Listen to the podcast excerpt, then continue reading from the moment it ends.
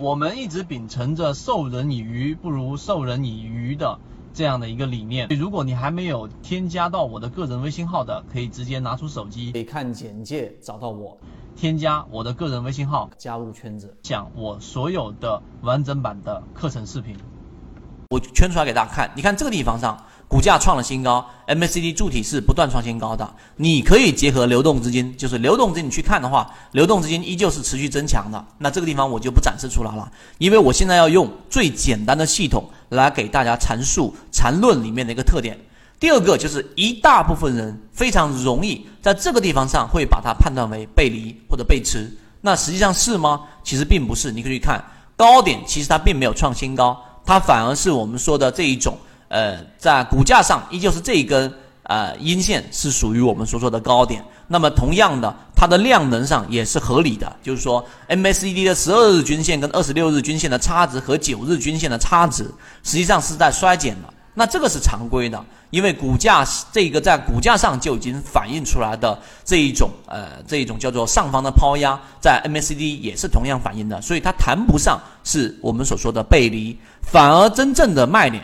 也就是我们之前讲控盘的时候也告诉给大家过，真正的卖点是在这个地方上发出的，也就是说这个地方上它的整个我们说的这个量能衰竭的非常非常的明显。你相比于前面这个地方上涨也好，你相比于前面这个地方上涨的 MACD 的这个柱体的这个红色柱体的面积，都是出现了明显的衰竭，是出现了明显的衰竭。所以在这个位置上呢，大家一定要去注意真正的卖点，日线级别的卖点应该是在这个地方。所以你在日线级别上的操作啊啊，一定要是非常熟练。那么周线级别的背离是在哪里发生的呢？是在这个地方，大家注意看周线级别，这里面我。回头再详细去给大家去讲，这是周线级别的第一买点，再给大家去巩固这个知识，就是它在一个前面中枢出现一个快速的调整，快速的调整的时候，股价是在不断创新高、创新低的啊，创新低的周线级别，但是你发现明显的这一个是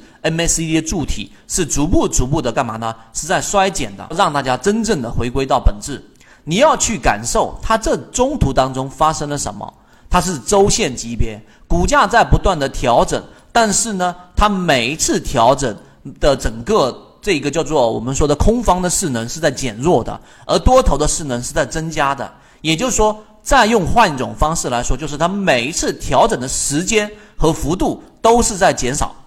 前面是这样的，然后是这样的，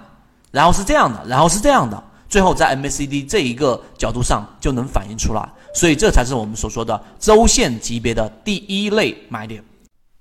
缠论就是一套买卖系统，能够帮助你在交易过程当中寻找合适的个股买卖点，一步一步的去完善自己这一种模块，并且呢，成功率会逐步逐步的增加。想要加入到圈子进行系统进化的交易模块，可以看简介找到我加入圈子。